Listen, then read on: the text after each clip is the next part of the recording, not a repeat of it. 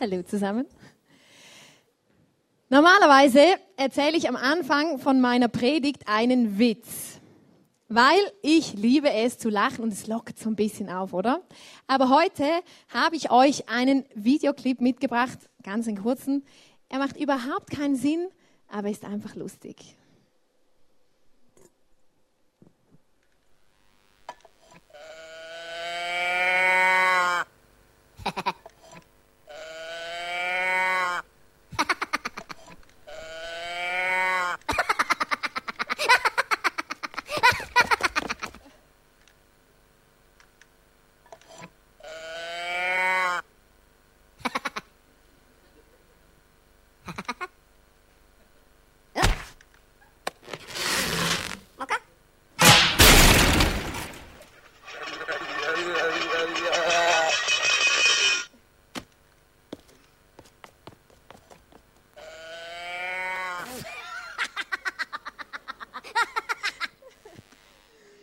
Ja, Lachen macht doch einfach Spaß und macht glücklich. Ich finde es wichtig, dass man im Leben oft über etwas lacht. Wir sind in dieser Psalm 23 Serie nach diesem und nächsten Sonntag und heute kommen wir zum Vers 5. Und in dieser Serie geht es ja viel um, äh, dass Gott der gute Hirte ist. Äh, wir Menschen werden mit Schafen verglichen und das heißt, Gott ist unser guter Hirte. Und im Vers 5 äh, geht es darum, Du deckst mir einen Tisch im Angesicht meiner Feinde, du salbst mein Haupt mit Öl und schenkst mir voll ein.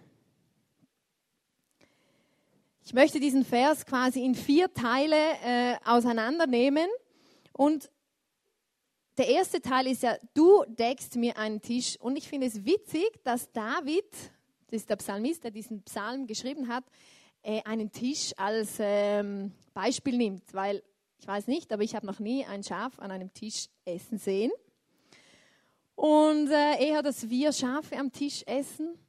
Aber es macht doch Sinn, wenn wir die ganze Sache etwas genauer betrachten.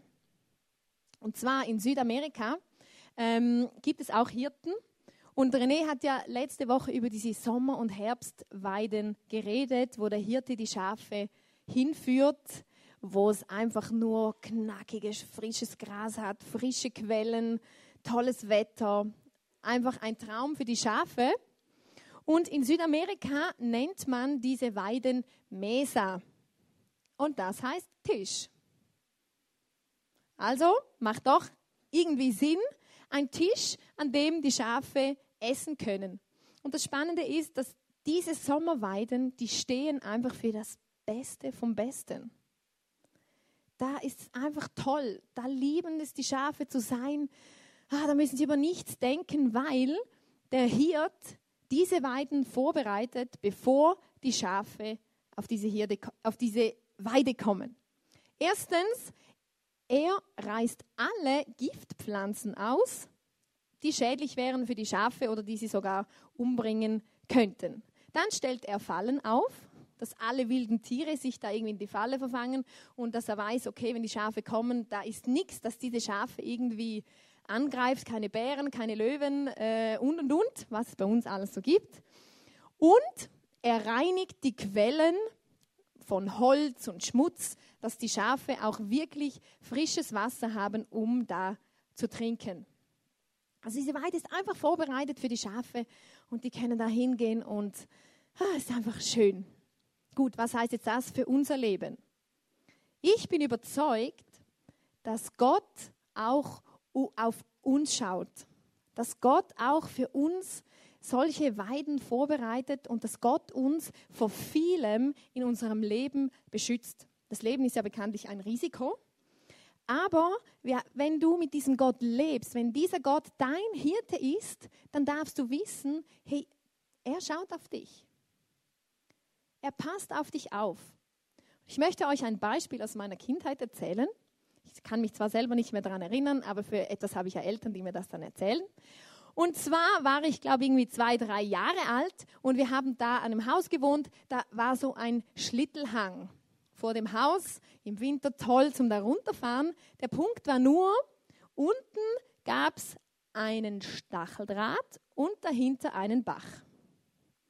Gut, und dann war die Patentante von meiner Schwester zu Besuch und zwischendurch musste sie mal ganz dringend aufs Klo. Hat wahrscheinlich gesagt, wir sollen da oben warten, bis sie wieder kommt.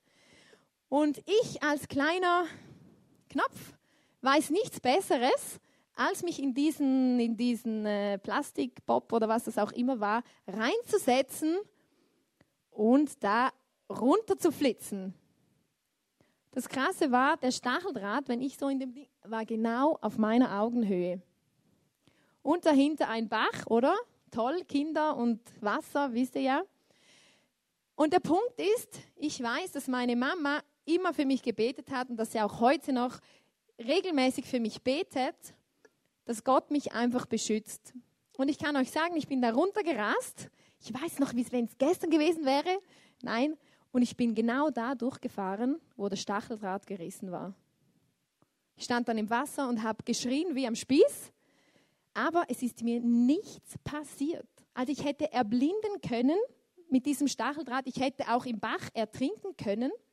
Bei Kindern braucht es wirklich nicht viel, um zu ertrinken, wenn die einen Schock haben und da reinfallen. Also Gott hat auf mich aufgepasst und geschaut, dass ich da genau da durchfahre. Wow, Bewahrung nenne ich das. Dieser Gott, dieser Hirte schaut auf dich und auf mich. Und ähm, oft sehen wir Menschen ja das ein bisschen anders, oder?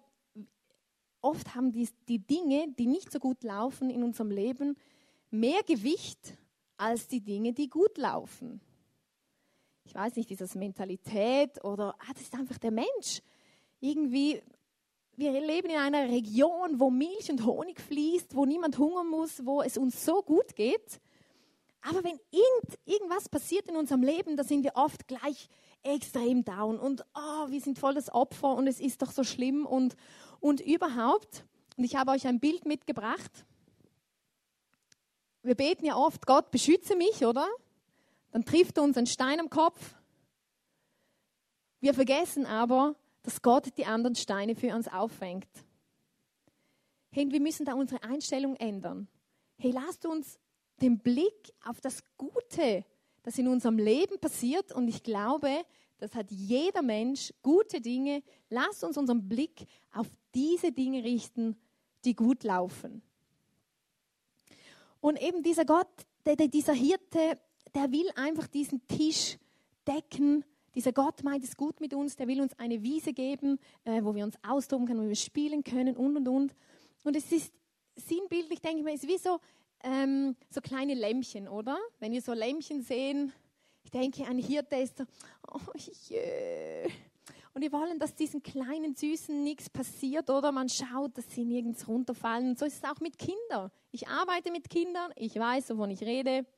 Früher habe ich mit kleinen Kindern gearbeitet, da musst du wirklich immer schauen, dass sie nicht irgendwo runterfallen, dass sie nicht irgendwie das Abwaschmittel trinken ähm, oder irgendwie sich gegenseitig mit der Schere erstechen. Du musst einfach alles immer zur Seite, damit ihnen ja nichts passiert. Wir wollen ja, dass es diesen Kindern gut geht. Jetzt arbeite ich mit etwas größeren Kindern, aber auch da gibt es Dinge, die sind einfach gefährlich, da muss man aufpassen, aber man kann es auch übertreiben. Wir haben zum Beispiel äh, einen Gartenspielplatz gebaut und in einem von unseren Räumen haben wir so eine Kletterwand, oder? Und es gibt da so Richtlinien in öffentlichen Institutionen, was du da alles be beachten musst, oder? Da brauchst du die Fallschutzplatten. Also das macht ja Sinn, oder? Wenn sie da quasi, äh, macht Sinn, ist nicht übertrieben. Aber bei unserem Gartenspielplatz, äh, da haben sie das gebaut und die, die, die Kletterplattform war auf einem Meter. zwanzig ja, was war das? Ungefähr so. Und durch das, dass ich schon lange mit Kindern arbeite, bin ich nicht mehr so ganz so ängstlich. Und ja, ich denke, man muss den Kindern etwas zutrauen, weil sonst verunsichert man sie. Und habe gedacht, ja, ja, die, die das bauen, die wissen schon, was sie machen. War das Teil fertig.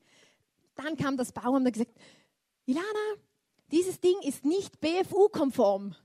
Ich dachte, okay, BFU-konform, ja, was auch immer das ist, ja, die Spielplätze haben die und die und die und die Auflagen, sonst ist es zu gefährlich für die Kinder, die Platte ist zu hoch und der Schacht nebendran, den muss man abdecken mit Gummi, weil da könnte ja jemand drauffallen. Es muss genügend Abstand haben zu den Steinplatten und, und, und. Dann habe ich gesagt, okay, dann baut es halt wieder um. Äh, war ein bisschen übertrieben, aber es geht darum, dass den Kindern nichts passiert, dass die da spielen können sorry, eine Erinnerung, dass die da spielen können, einfach ohne, dass man sich, äh, dass man sich dabei was denken muss. Dann ist es aber mir mal passiert, in, in der Kinderkrippe, in der ich vorher gearbeitet habe, also ist nicht mir passiert, aber ich war dabei, ist ein Kind von so einem Mäuerchen in die Wiese gefallen, also nicht auf eine Steinplatte, sondern in die Wiese und hat sich den Arm gebrochen. Wir können die Kinder einfach nicht vor allem bewahren. Auch wenn wir noch so gut alles bauen, wir können sie nicht bewahren. Und so denke ich es auch ist mit dieser Weide, oder? Der Hirte schaut und macht und tut, aber trotzdem gibt es gewisse Dinge, vor denen wir nicht bewahrt werden. Und hier kommen wir zum zweiten Punkt. Es steht, denkst du, ein Tisch im Angesicht meiner Feinde. Gut, was bedeutet das, wenn er ja die, die, die bösen Tiere gefangen hat und die Giftpflanzen ausgerissen und so? Was bedeutet das? Für die Schafe auf dieser Weide gibt es trotzdem Feinde. Erstens, das sind Insekten.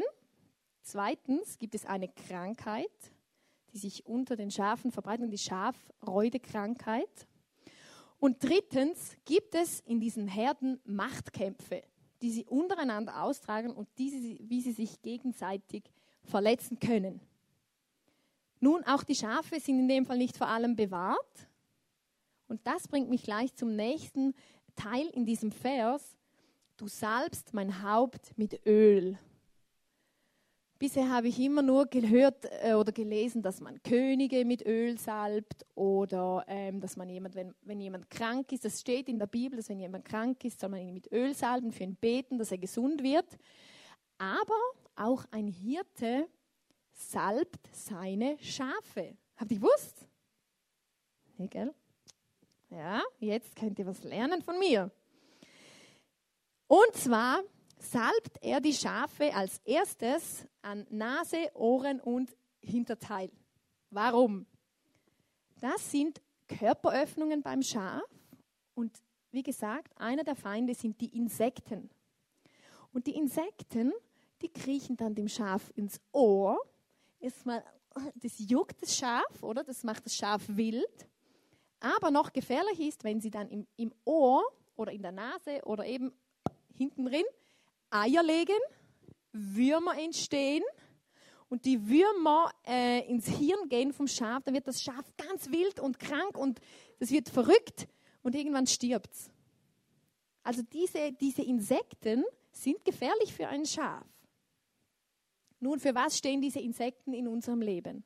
Ich glaube, dass auch wir Menschen so, nicht jetzt Körper, wir haben auch Körperöffnungen, aber halt so ähm, Einfallstore haben, wo so Insekten reinkommen können, die uns ein bisschen verrückt machen oder, oder ja, schlussendlich ähm, zerstören. Und zwar sind das Dinge, die Gott nicht möchte, dass wir tun. Und jetzt, wenn du, wenn du, wenn du vielleicht nicht gläubig bist oder so ein bisschen, boah, immer wieder hört man, ja, wenn man an Gott glaubt, dann darfst du das nicht und das nicht und das darfst du nicht und das, ja, ist ja voll Stier, äh, mit dem will ich nichts zu tun haben, ich will machen, was ich will. Der Punkt ist, es stimmt, es steht in der Bibel, wir sollen gewisse Dinge nicht tun, aber wir vergessen oft, dass Gott diese Richtlinien vorgibt, weil er genau weiß, was gut für uns ist und was nicht. Und wir haben immer das Gefühl, wir wissen es besser. Aber ich kann dir sagen, Gott ist allwissend, er weiß es wirklich besser. Und das dürfen wir einfach nicht vergessen. Diese Richtlinien gibt er uns nicht, um uns den Spaß zu verderben, sondern weil er es gut mit uns meint. Und weil er möchte, dass es uns gut geht. Nun, wie, wie sind denn diese Dinge in unsere Welt gekommen? Es hat angefangen, wenn wir am Anfang von der Bibel gehen, da war ja die Geschichte von Adam und Eva, die haben im Paradies, in der totalen Gegenwart Gottes gelebt. Und es gab da einen Baum mit einer Frucht, von dem Gott ihnen gesagt hat, sie dürfen nicht essen. Und was macht der Mensch? Dann hat er das Gefühl, er weiß es besser, geht hin und denkt, ja, so schlimm kann das nicht sein. Das war der Baum der Erkenntnis. Und sie haben von dieser Frucht gegessen, waren ungehorsam Gott gegenüber und so kam Sünde in diese Welt. Was heißt denn Sünde? Sünde heißt nichts anderes als Zielverfehlung. Gottes Ziel war, dass die Menschen im Paradies leben. In seiner Gegenwart, nahe bei ihm. Die haben so mit Gott geredet, wie, wie, wenn er, wie, wie ich jetzt zu euch rede. Ähm, das war das Ziel. Aber durch das, dass Adam und Eva ungehorsam waren, haben sie das Ziel verfehlt. Sie haben gesündigt, Zielverfehlung gemacht. Und so kam das. Sie wurden aus dem Paradies geworfen und jetzt haben wir den Salat. Und ich denke, so Zielverfehlungen gibt es in jedem von unserem Leben. Jeder Mensch hat solche Zielverfehlungen. Wenn du weißt, was in der Bibel steht, was Gott eigentlich für Richtlinien hat, dass es uns gut geht oder so, wir schießen immer wieder an, diesem, an diesen Zielen vorbei. Ich zum Beispiel, ich habe eine unglaubliche ähm, Schwäche für Red Bull. Jetzt denken Sie wieder, ja okay, Lana, also das ist ja wirklich nicht so schlimm, oder? Also, ja, ist nicht so gesund, aber also das ist jetzt wirklich nicht schlimm. Das stimmt, ein Red Bull ist nicht schlimm, wenn man es in Maßen genießt, aber ich könnte dieses süße Zeug dreimal täglich trinken, weil das schmeckt mir so gut ah, mit Eis und eiskalt und ah. und wenn es dann zu viel Red Bull wird, dann wird es gesundheitsschädigend. Also man hört immer wieder, ja, wenn du zu viel Red Bull konsumierst in Verbindung zum Beispiel mit Sport, kann es ans Herz gehen ähm, es kann schlechte Leberwerte geben, äh, es macht die Zähne kaputt, ähm, das Blutbild verändert sich, wenn du zu viel Red Bull konsumiert, konsumierst. Und dann muss ich schon sagen, ups, das ist nicht so schlau, wenn man zu viel Red Bull konsumiert. Jetzt sagst du, ja gut, ist immer noch so schlimm. Aber in der Bibel steht zum Beispiel, dass wenn ich mit Gott lebe, dass Gott in meinem Herzen, in meinem Körper wohnt ein bisschen abstrakt, sich das vorzustellen, aber das ist so. Gott wohnt in mir durch seinen Heiligen Geist. Und das heißt, seine Wohnung, sein Tempel. Und wir sollen Acht geben auf unseren Körper. Gut, wenn ich zu viel Red Bull konsumiere, habe ich das Ziel verfehlt. Habe ich Gottes Richtlinie, Acht zu geben auf meinen Körper, habe ich verfehlt. Da gibt es ganz viele Dinge, ganz viele Einfallstore, die du vielleicht in deinem Leben jetzt selber entdeckst, wenn du darüber nachdenkst. Minderwertigkeit ist auch eine Zielverfehlung. Denkst du, ja, aber Gott sagt, hey, du bist einzigartig, du bist einmalig. Es gibt keine Person, die so ist wie du. Ich habe dich unglaublich einzigartig gemacht und du Du machst dich selber zur Schnecke. Das ist Zielverfehlung. Wenn du nicht glaubst, dass du, dass du gut bist, so wie du bist. Vielleicht hast du in deiner Ehe, vielleicht hast du deinen Ehepartner betrogen. Das ist Zielverfehlung. Und das Problem ist, wir zerstören uns damit nur selber. Wir, wir zerstören damit nicht Gott. Wir zerstören uns selber machen unser Leben kaputt oder, oder machen es uns selber schwierig und unseren Menschen in unserem Umfeld. Und das ist der Punkt. Aber es gibt Hoffnung.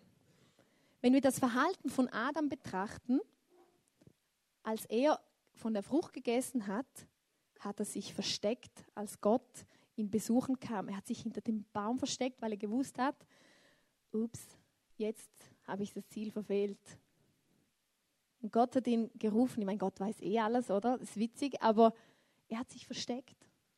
Und so ist es in unserem Leben. Wenn wir das Ziel verfehlen, dann entfernen wir uns von Gott wenn wir eine Beziehung mit ihm haben, entfernen wir uns, weil wir uns schämen und wissen, okay, wir haben einen Fehler gemacht oder wir haben äh, wir schämen uns oder auch Menschen gegenüber, wenn wir Menschen gegenüber das Ziel verfehlen.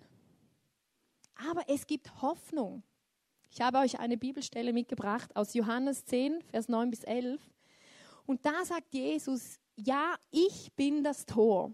Wer durch mich hineingeht, wird gerettet werden. Wo er auch hinkommt, wird er grüne Weiden finden. Ein Dieb will rauben, morden und zerstören. Ich aber bin gekommen, um ihnen das Leben in ganzer Fülle zu schenken. Ich bin der gute Hirte und der gute Hirte opfert sein Leben für die Schafe. Also Jesus sagt, er ist die Tür. Wieso sagt er das? Jesus ist am Kreuz gestorben genau für unsere Zielverfehlungen. Ich sage es nochmal. Jesus ist am Kreuz gestorben für unsere Zielverfehlungen. Wir haben Vergebung, wenn wir an diesen Jesus glauben. Er hat alles auf sich genommen. Hey, wie außergewöhnlich genial ist das? Er trägt alles und sagt, hey, wenn du zu mir kommst, du wirst grüne Weiden finden und ich werde dir Leben im Überfluss geben. Wow, es gibt Hoffnung. Es gibt diese Hoffnung, auch wenn der Dieb unterwegs ist in dieser Welt und, und dein Einfallstor in dein Ohr klettern will und, und dass du im Kopf blöd wirst und und und, diese, wie diese Insekten, es gibt Hoffnung. Und ich habe mir überlegt, okay, wie können wir unsere Nase, unsere Ohren und unser Hinterteil salben, damit diese damit diese Insekten nicht in unser Leben kommen. Gott gibt uns auch Öl. Und zwar in deiner persönlichen Beziehung zu Gott. Da kannst du rausfinden, okay, was sind seine Maßstäbe? Was sagt er mir? Was ist gut für mich? Was ist gut für mein Leben? Wo kann ich mich dran halten? Zum Beispiel, dass du nicht lügen sollst, weil wenn es rauskommt, stehst du blöd da. Wenn du stiehlst, irgendwann vertraut dir niemand mehr. Aber in der persönlichen Beziehung wird Gott dich sensibilisieren, was gut für dich ist und was nicht. Dann gibt er uns die Bibel. Da findest du diese Richtlinien, Gottes Gedanken über deinem Leben, was er denkt, dass du gut bist, dass er Gedanken über dich hat von Frieden und Freude und nicht von Leid. Dann deine Kirche, Besuch, Besuch regelmäßig eine Kirche, weil da hörst du Gedanken, Worte aus der Bibel. Da lernst du Menschen kennen, mit denen du dein Leben teilen kannst, wo du austauschen kannst. Und in der Zeit, wo du in der Kirche bist, machst du sicher nichts Blöderes. Oder ein Ministry, arbeite mit in deiner Kirche. Was gibt es Besseres als Teamwork? Ja, da, da wächst man zusammen, da hat man Konflikte, die man austragen muss, da wirst du besser, da kannst du von anderen lernen. Und dann ganz persönlich deine Freunde, vor denen, auch, vor denen du auch mal was zugeben und bekennen kannst. Mich begeistert das immer wieder, einfach die Beziehungen im ICF, die ich habe, auch zu, zu, zu Freundinnen, zu Frauen, wenn mich dann wieder eine anruft und sagt, Ilana, ich habe echt schon wieder Scheiße gebaut. Und man kann einfach dann darüber reden, sagen, okay, gut, ja, das war vielleicht nicht so schlau, aber jetzt versuchen wir einen Weg zu finden, um das Beste daraus zu machen. Und der Punkt ist, indem, dass man zugibt, dass man was Blödes gemacht hat oder eben wieder so eine Insekte ins Ohr gelassen hat, ähm, verliert es wie an Macht über deinem Leben. Ich vergleiche das immer wie mit einem Wurm. Ein Wurm, der unter der Erde ist, oder der kann da so Gräben bauen und wurlen und machen und tun. Und so ist es mit, wenn du irgendwas Blödes gemacht hast, was niemand wissen darf. Diese Gedanken, du weißt es, dass es nicht richtig war und es wurlt in deinem Kopf und du hast ein schlechtes Gewissen und oh, denkst, ja, ich kann es niemandem sagen und es ist so peinlich und ich schäme mich dafür. Aber bei diesem Wurm, wenn du ihn rausziehst und an die Sonne legst, dann vertrocknet er. Und wenn du einem deiner guten Freunde sagst, hey, ich habe echt Bock missgebaut, ich habe das und das gemacht, was auch immer. Indem, dass du es aussprichst, verliert es wie Macht über deinem Leben und du wirst dich frei fühlen. Hey, das ist ein Geheimnis. Nehmt es mit. Und für das sind Freundschaften so, so wertvoll, weil wir aufeinander gegenseitig aufpassen können. Das ist ein Öl, das uns schützt vor diesen blöden Insekten. Und wenn wir das Ziel verfehlt haben, können wir durch das, was Jesus gemacht hat, wieder zurückkommen und sagen, okay, ich habe es bekannt, Jesus hat mir vergeben und ich fokussiere mich wieder neu aufs richtige Ziel. Dann, was der Hirte auch noch macht, er ölt den ganzen Kopf der Schafe. Gut, warum macht er das? Es gibt die sogenannte Schafreudekrankheit. Diese Krankheit wird übertragen durch Kopfkontakt von den Schafen untereinander in der Herde. Der Punkt ist, ähm, dass Schafe sich begrüßen, indem dass sie so tack mit dem Kopf stoßen sie so, wie wir uns die Hand geben, machen sie den Kopf aneinander und sagen quasi Hallo. Und das Problem ist, wenn dieser Kopf nicht geölt ist und ein Schaf diese Krankheit hat, wird sie übertragen auf andere Schafe. Und das möchte ich nehmen als ein Bild für, ähm, überleg dir mal, mit was für Menschen verbringst du Zeit oder umgibst du dich?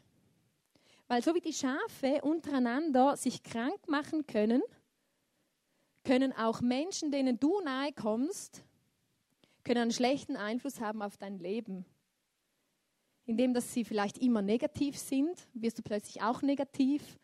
Ähm, wenn, sie, wenn sie wirklich äh, nur ähm, Blödsinn machen oder so, fangst du vielleicht auch an, Blödsinn zu machen und, und, und. Überleg dir, mit was für Menschen du deine Zeit verbringst. Das heißt nicht, dass du dich nicht um irgendwie Schwächere kümmern darfst oder auf die Straße gehen darfst mit, und dich um Drogensüchtige kümmern. Und, und das meine ich damit nicht. Aber wo holst du dir deinen Input? Den, den dich, der dich persönlich weiterbringt. Mit was für Menschen verbringst du deine Zeit? Jemand hat mal zu mir gesagt, Menschen können einen sehr großen Einfluss auf einem haben, oder? Und jemand hat mal zu mir gesagt, Ilana, also du wirst es nie zu einer Führungsposition bringen. Ich habe gesagt, ja, danke. Und mein Onkel hat mal zu mir gesagt, ähm, mein, meine, mein Vater hat eine ziemlich schwierige Zeit durchgemacht, ist ein sehr intelligenter Mann, hat jenseits an Ausbildungen und und und, hat sich dann aber da irgendwie über, übertan, ist in ein Burnout gerannt, Depression, äh, nichts mehr auf die Reihe gekriegt und und und, und völlig, also wirklich sich lange, lange nicht erholt. Und dann hat mein Onkel zu mir gesagt, ja, jetzt weißt du, wo du ja mal enden wirst. Quasi wie dein Vater. Und ich sagte, das hat mich getroffen in meinem Herzen. Ich liebe meinen Onkel. Gut, dann stehe ich da mit zwei so Aussagen. Was mache ich damit? Es gibt zwei Wege. Erstens, ich sage, okay, Sie haben recht, ich werde es nie zu was bringen. Ich werde so enden in Depression und Burnout und überhaupt und es wird alles bach abgehen. Oder ich sage, nein, Menschen sagen viele Dinge, ich sage es euch. Die sagen viele Dinge, wenn der Tag lang ist. Aber ich will herausfinden, was Gott über mich denkt und nicht, was Menschen über mir aussprechen oder sagen. Vielleicht kennst du so Sätze, die jemand über dir gesagt hat, das dich prägt, das dich bremst, wo du merkst, boah, ja, der hat gesagt, ja, ich, ich, ich, ich, ich, äh, ich kann nicht singen oder was auch immer. Aber vielleicht ist das nicht die Wahrheit. Und deshalb müssen wir es spiegeln mit, mit dem, was Gott über uns denkt, mit dem, was in der Bibel steht.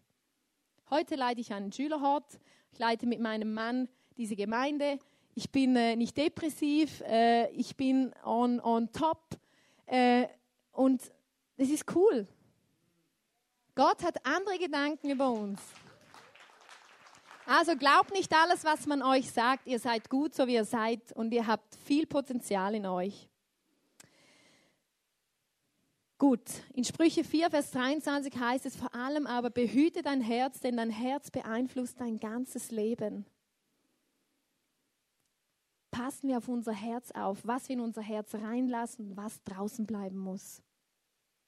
Und sei du selber so ein, ein Traumförderer, der andere Menschen ermutigt. Sagt, hey, du kannst das. Du bist fähig. Hey, wir alle brauchen so Menschen in unserem Umfeld, die an uns glauben. Die sagen, ich stehe hinter dir. Und auch wenn es mal in die Hose geht. Bei mir ist schon so viel in die Hose gegangen. Aber es geht weiter und wir brauchen solche Menschen. Sei ein Schatzsucher, der das Potenzial in anderen entdeckt.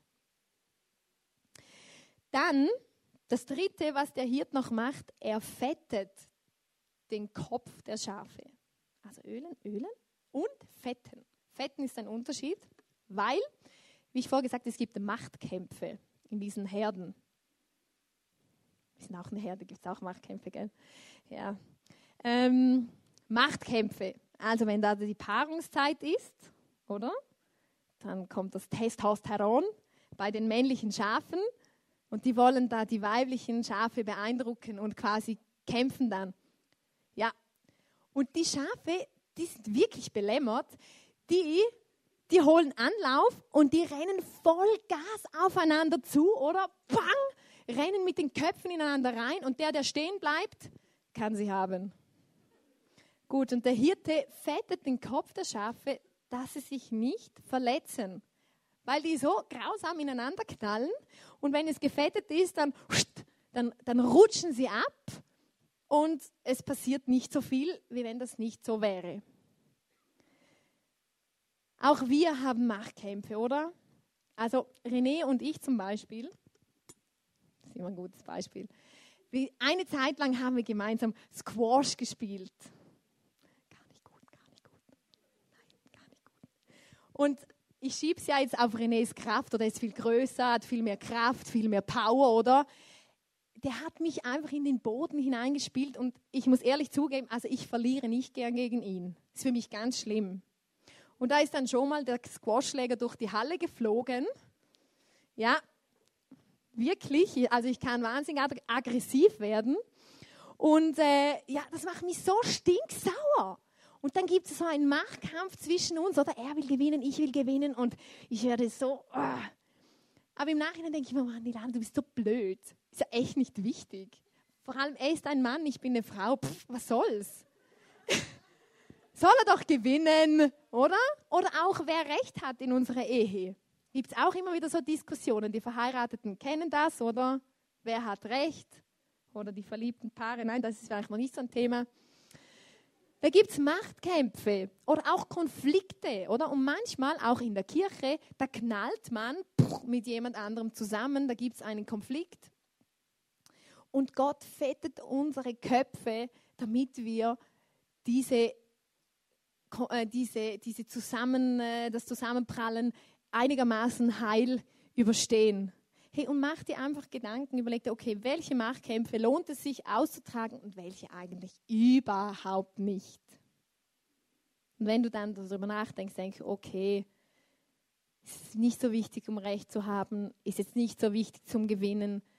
Oder versetz dich in die Lage des anderen, vielleicht verstehst du dann seinen Standpunkt sagst, okay, ja, so verstehe ich es, du hast recht. Genau. Gott ölt auch oder fettet auch unsere Kämpfe. Der vierte und letzte Teil in diesem äh, Vers heißt, und du schenkst mir voll ein. Am Tisch schenkst mir voll ein. In dieser Zeit, wenn diese Schafe auf dieser Sommer- und Herbstweide sind, ist es für die Schafe eine tolle Zeit. Auch vor allem, wenn es dann mehr zum Herbst geht, da ist es nicht mehr so heiß, da ist nicht mehr so viele Insekten, ähm, immer noch tolles Futter ist einfach alles toll. Und Gott hat auch für uns solche Zeiten vorbereitet, wo es einfach gut läuft, wo es toll ist. Und wenn du sagst, Ilana, so eine Weide kenne ich also wirklich nicht, in meinem Leben geht es immer drunter und drüber, dann kann ich dir sagen, doch, auch für dich hat Gott so eine Weide vorbereitet und wenn sie nur in deinem Herzen ist. Ich bin überzeugt, dass Gott in unserem Herzen Frieden, Freude und, und, und eine, eine Ruhe schenken kann, auch wenn alles um uns herum äh, Bären und Löwen und Sturm und Hagel und verschmutzte Quellen sind, aber in deinem Herzen. Aber es liegt an dir, dass du dein Herz aufmachst für diesen Gott, dass er dir diese Ruhe überhaupt schenken kann. oder diese Freude oder diese Gewissheit, dass da jemand ist, der dich über alles liebt.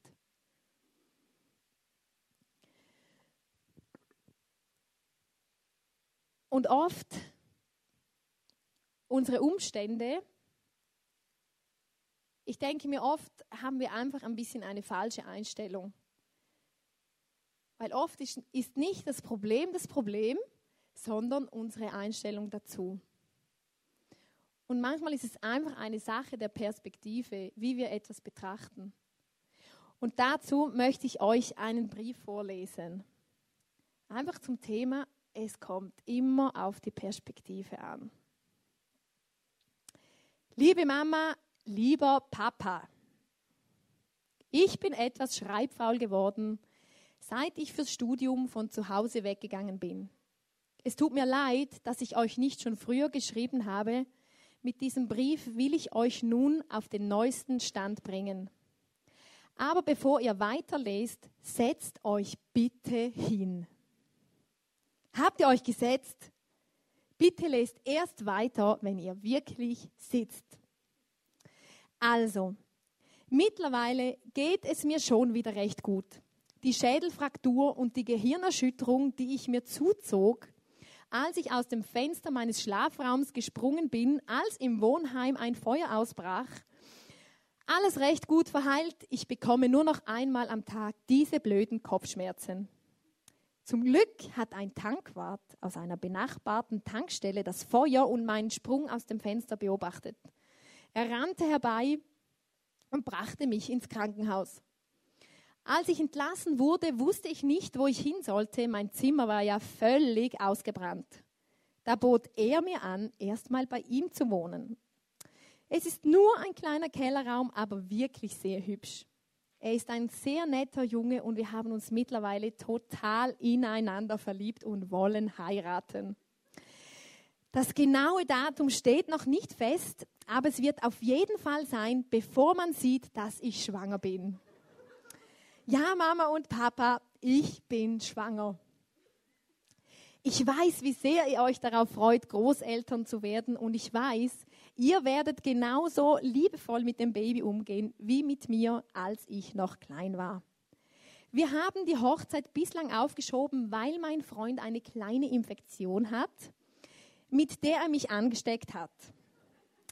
Ich weiß, dass ihr ihn freudig in unsere Familie aufnehmen werdet. Er ist zwar nicht sehr gebildet, aber er hat große Pläne.